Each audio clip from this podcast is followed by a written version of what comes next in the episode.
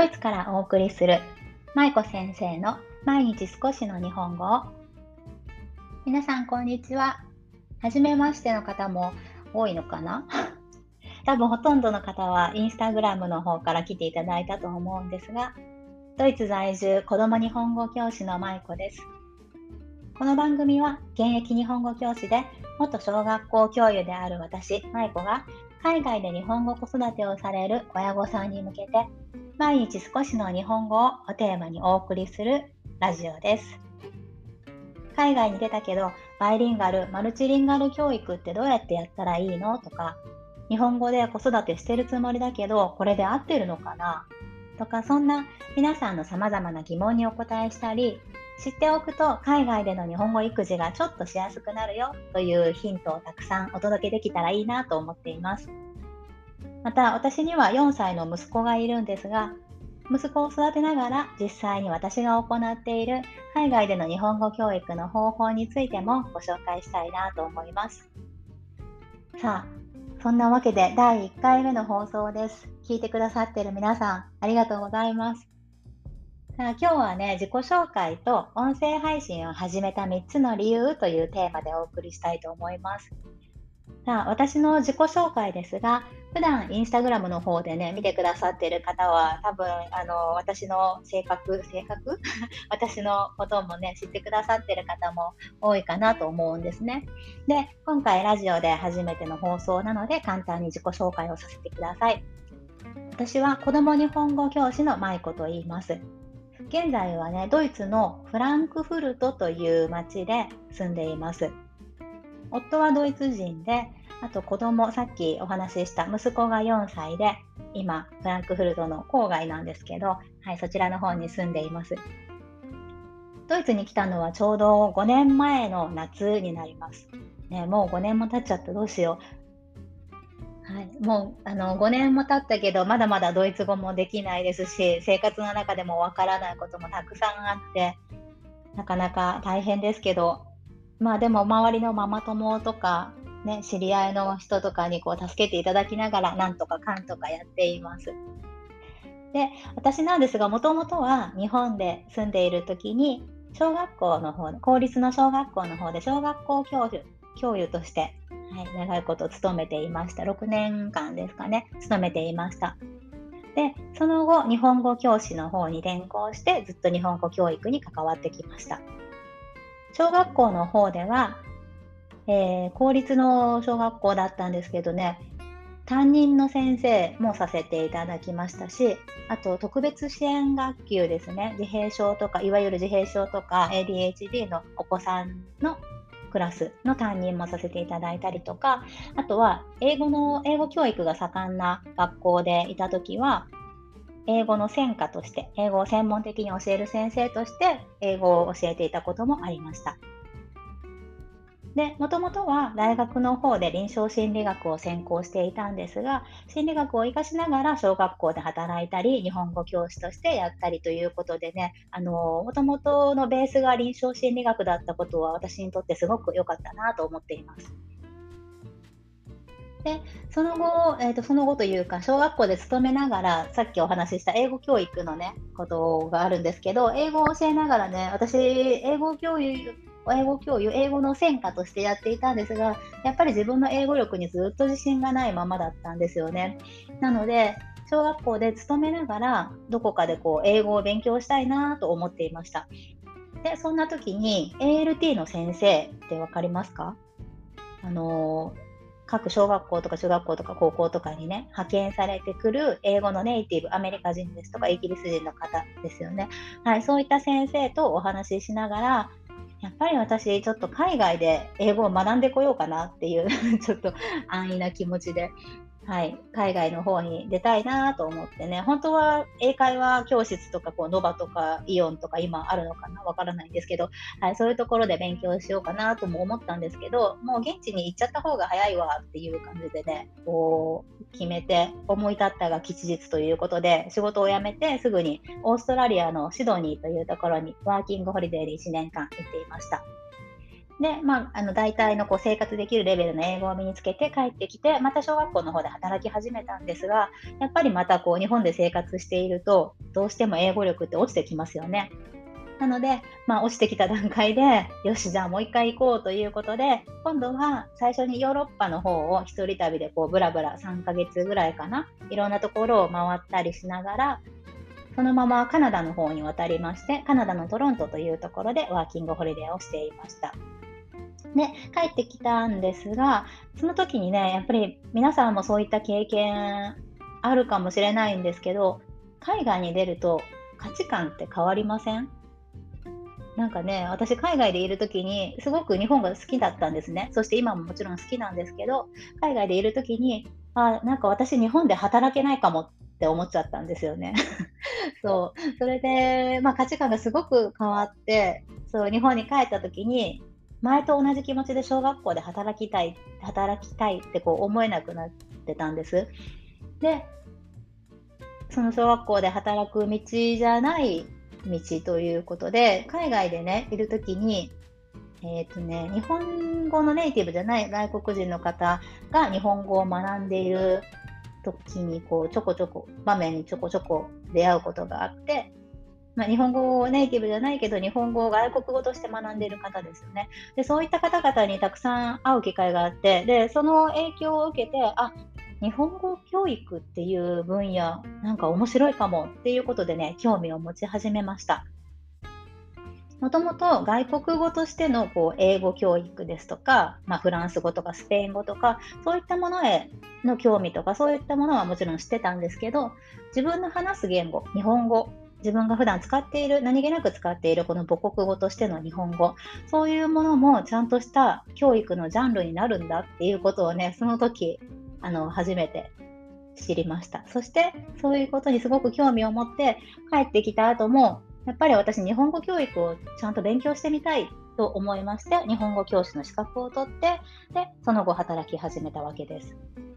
で、主に何をしていたかというと、プライベートレッスンであの1対1でね、教えていたことが多かったんですが、あとは国際交流協会といって、各市町村、都道府県とか市町村にあって、そのそちらの都道府県各,、各場所で生活されている外国人の方、その方々に向けての日本語の支援ですとか、こうサポートですよね。あとは日本語のレッスンをされたりとか、いろいろなことをされているんですけど、そういった国際交流協会というところで日本語を教えさせていただいたりとか、あと小学校にサポートに入らせていただいたり、また大学の方で、国立大学で留学生の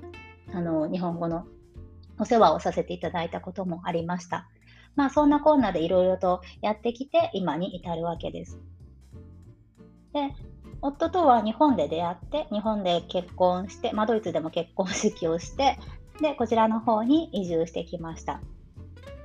息子が今4歳なんですが、実はこちらドイツに移住してきた時にちょうど私妊娠中だったんですよね。で、まあ、妊娠中でこちらに来て、もうドイツ語も何もわからないまま、そのままこちらで出産ということで、ね、1年目はすごくしんどかったです、正直。その分からないどこどこの誰だか分からない人たちに囲まれながら子供を産むというか ねまあ、もちろん、ね、日本でいても大変は大変だと思うんですけど、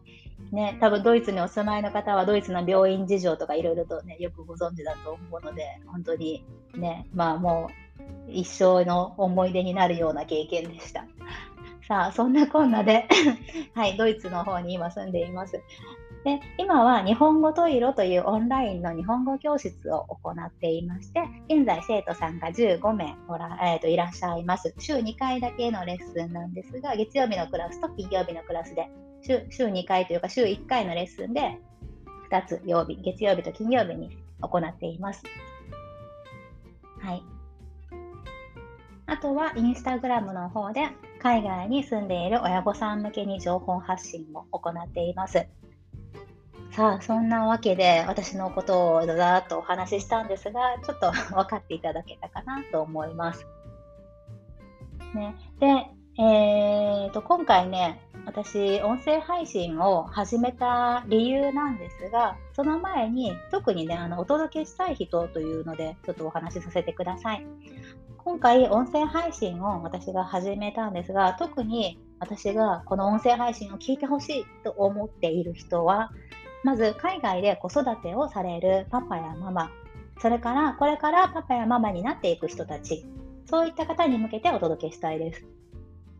特に海外で子どもの日本語教育ですとか継承語としての日本語教育に悩んでおられる方、それからこれから勉強していきたいと思っている方、そんな方に届くような配信を私もしていきたいですし、まあもちろん私の経験からしかお話はできないんですけど、私が今までやってきたことですとか、皆さんにもう少しこう早く知っておいたらよかったなって私がこう後悔しているというかね、思っているようなことなんかも配信していけたらいいなと思っています。はい。で、音声配信を始めた3つの理由です。はい、1つ目は、海外で子育てをされる方は、あのまあ、もちろん日本でおられる方もそうなんですが、いろいろとインターネットを使って情報収集される方多いと思うんですね。それから本を読んで情報収集したりとか。で、そんな中で私自身の話なんですけど、活字を見て情報収集をするって結構子育てをしながらだと大変じゃないですか？ね、私本読むのすごく好きなんですけどやっぱり子育てをしているとなかなか本を読む時間っていうのが取れてないなと日々感じています。で皆さんはどうかな？わからないんですけど私音声配信もすごくよく聞くんですね。ねいろんな音声を聞くんですがその音声配信のいいところってやっぱりながら聞きができるところだと思うんですよね。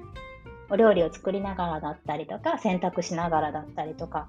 ね、そういうふうにながら聞きができる音声配信の方が 情報、情報噛んじゃった。情報収集としてね、あのー、いいって思ってる方、私もそうなんですけど、そういう方が実は多いんじゃないかなって思ってます。耳からの方が聞きやすいっていうことですよね。子育てしながらだと活字を見るよりも、やっぱりながら聞きできる方がまあ、お手軽だし、情報収集もできるし、ということで、耳から学びたいっていう方に向けて今回お届けしたいですね。はい。それから2つ目の理由です。私、インスタグラムの方で先ほどお伝えした通り、日本語教育のことですとか、海外での子育てについて投稿しているんですが、インスタの投稿ってね、実はね、ものすごく時間がかかるんですよ。はい。皆さん、どれぐらいかかると思います？私の普段の投稿を見てくださってる方はわかるかな？なんかね、インスタ楽しいんですけどね、ちょっとこんなとこでぶっちゃけていいのかわからないですけど、結構投稿するのにエネルギー使うんですよね。で、あのー、どれぐらいかかっているかというと、実際、私、一つの記事を書くのに、平均で多分4、5時間ぐらいかな、かかっています。まあ、それはもともとのその構成を考え始めてからアップロードするまでっていうことなんですがもともとは最初こう iPhone のメモ帳でバーッとこう下書きスクリプトを書くんですね。でそれを iPad で今度構成レイアウトを考えてで今度 MacBook の方であのパソコンの方でそれを実際の記事にしていっててで最後に投稿するっていう流れなんですが、まあ、ちょこちょこやりながらやあのゆっくりやりながらやっているとね45時間は普通にもうかかってしまいます。ね、もう内容ががっちり固まっているものに関しては、まあ、すぐできたりもするんですけどやっぱりこう信頼性のおける情報を発信したいと思ってるんですよね。なんとなくあの私がこう思ってるからこうとかいう話じゃなくてこうちゃんとあの根拠があってっていう情報を発信したいと思っているので、それなりにリサーチもしてから発信していますので、やっぱり時間がどうしてもかかってしまいます。で、そういうふうに時間がかかると、あの発信頻度もね、だんだんこう少なくなっちゃうんですよね。インスタで発信されている方は、もしかしたら、あの、わかるわかるっていう方がいらっしゃるかもしれないんですけど、はい。そんなわけで、ちょっと時間がかかりすぎることもあって、頻繁に発信できないっていうことはずっと私の悩みの種でした。ただ音声音声配信っていうことを考えるとそのインスタでの悩みっていうのはすぐにこう解決されます。なんでかっていうと、音声配信は声でお届けするので、こうインスタのように作り込んだりとか、ある意味こうすごく時間をかけてやらなくても皆さんにお届けできるっていうこうメリットがあるんですよね。もちろんそれなりにしっかりこうリサーチしてお届けしますけど、まあ、インスタのようにこう作り込んでレイアウトを考えてとかそういった手間はね省かれるので、はい、音声配信は私にとってもすごくいいということで今回選びました。ね、より多くの人に頻繁に届けられる方がいいのかなと思って、もちろんインスタもこれから続けていくんですけど、まあ、二足のわらじを履きながらやっていきたいと思っています。で、音声配信を始めた3つ目の理由ですが、声で皆さんとつながりたいなと思ったからです。インスタグラムの方で情報発信をしていると、皆さんとこう DM でやり取りをしたりとか、コメントでやり取りをしたりとかさせていただいてるんですが、なかなか私の声、生の声を届けるっていうことは難しいんですよね。動画を撮って皆さんにお届けすることはできるんですけど、もうそれもまあ録画になってしまうし、まあ、あのー、なんていうのかな、本当に今考えていること、リアルな声っていうのはなかなか届けにくいかなと思っていました。ただ音声だと私がこういうふうに実際に話して皆さんにお届けをするのでより私の人間性というか人間味とかこう声などであのー、ああ、舞子ってこういう人なんだっていうことをね、分かっていただけるかなと思って、音声を選びました。はい。ということで、音声配信を始めた3つの理由をざっとお伝えしました。で、今回のラジオですが、舞子先生の毎日少しの日本語をというタイトルでお送りしています。本当は舞子先生の海外で何だったっけ？なんかいくつかこう候補を考えたんですよ。海外で日本語子育てラジオとかなんかそんな感じでこうありきたりな名前もねあの考えてたんですがなんだろう私が一番何を皆さんに届けたいかなって思った時にずっとこう大事にしていること私がずっと自分の中でこうテーマとして軸を置いているものっていうのが毎日少しっていうところなんですよね。はい、海外で日本語教育子どもの日本語教育をしているとどうしてもねこう波があるんですよ子どもも親も。今日はすごく頑張ってやろうって思う日もあればもう今日めっちゃ疲れたしもう何もやりたくないって思う日もあるしでもそんな中でも毎日少しっていうことを続けていくのが一番大事かなって私自身思っています。ね、であの毎日少しを続けることでよりゴールに近づくというか目的がね見えてくる目標が見えてくるっていうことがあると思います。で私自身ももちろん皆さんと同じようにもう日本語しんどいって思うこともあるしまあ、あの、あ、今はいけるかもとか、だんだん日本語上手になってきたって思うこともあるし、ね、そんな中でやっているんですが、毎日少しっていうこと、皆さん、あの、頑張りすぎてないですか？やっぱりこう日本語教育やらないと特にねお母さんが多いと思うんですがお母さんお母さん私でなんだろうママであるお母さんが頑張らないと私が頑張らないとっていうことでね頑張ってる方もすごく多いと思うんですが頑張りすぎるとねどうしても続きません。ね。なので、まあ、私よく言っているんですが、あの普段からこう歯磨きをするような感覚、皆さんがこう普段歯磨きされますよね。で、歯磨きしないとちょっと気持ち悪いですよね。いちいち歯磨き飛ばしたりするとね、絶対そんなこと嫌ですよね。そういった感覚ですよね。そういった感覚で毎日少しずつ、でも負担なくっていう風にやっていくのがね、一番いいかなと私は思っています。でそういったことをこうコンセプトに発信できるラジオにしていきたいなと思っています。はい。でそういうふうに毎日少しでもいいから少しで少しずつこう頑張ってみようっていう親御さんを増やしてあと未来の自分が少しでも楽になるように皆さんと一緒に頑張っていけたらいいなと思います。さあ、そんなこんなで始まりました。舞子先生の毎日少しの日本語をですね。長い道のりのバイリンガル、マルチリンガル教育なんですが、もう本当に毎日大変だし、お母さんもお父さんも忙しいしね、悩みは尽きないんですけど、まあ、この放送を聞いてくださってる方は、みんな同じ状況の方ですとか、同じような悩みを抱えていらっしゃる方が多いと思うので、みんなでこれから少しずつこう一緒に頑張っていけたらいいなと思っています。さあ、終わりに今日の放送へのご感想や今後のリクエストなんかもお待ちしています。インスタグラムの日本語アンダーバー、ね、下のアンダーバーで、遠い色、10人と色の遠い色ですね。日本語アンダーバートイロまで DM の方でお送りください。はい。では、舞子先生の毎日少しの日本語を引き続き一緒に頑張っていきましょう。ほな、またね。